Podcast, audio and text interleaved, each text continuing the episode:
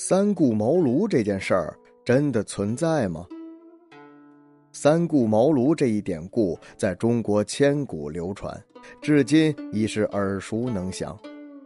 罗贯中在他的小说《三国演义》当中，对这段故事进行过大笔墨的渲染。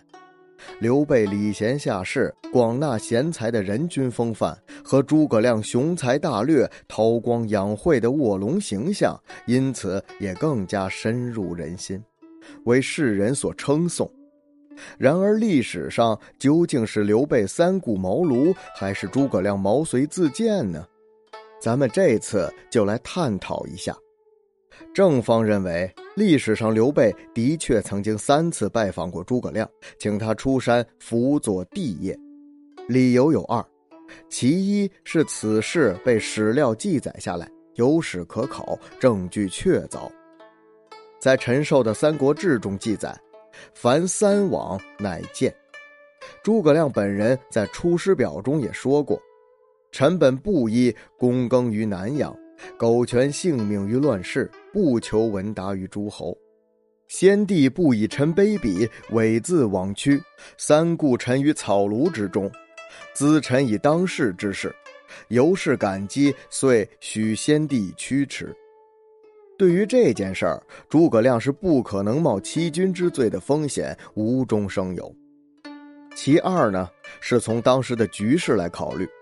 当时的刘备正面临着曹操几十万南征大军的威胁，确实急需像诸葛亮这样的人才辅佐于他，才能走出困境。而反方的观点是，刘备三顾茅庐是假的，诸葛亮毛遂自荐才是真的。据史书《魏略》中记载，刘备屯兵于樊城时，曹操方已统一黄河以北。下一步计划是攻击荆州。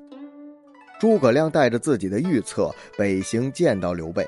刘备和诸葛亮初次相见时，看诸葛亮年纪轻轻，就没有重视他，以楚生对待之。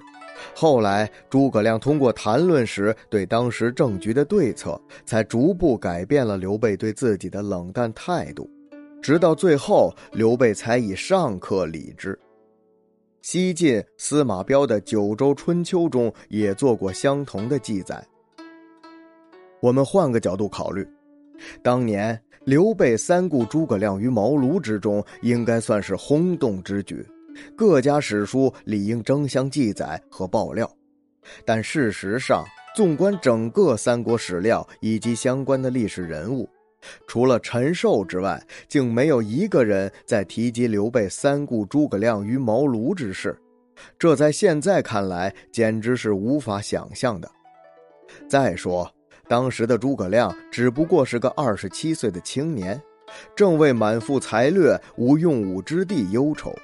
与其说刘备需要诸葛亮，还不如说诸葛亮更需要刘备。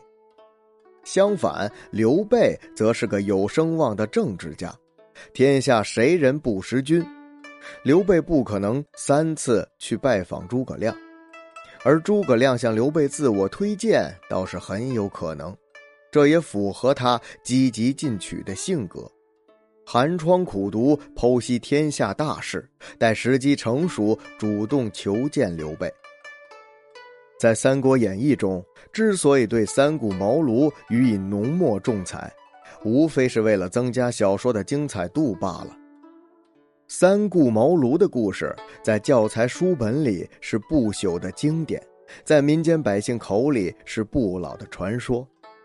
不论真假如何，三顾茅庐的精神是永远不可能被否定的，故事本身也会因此永放光芒。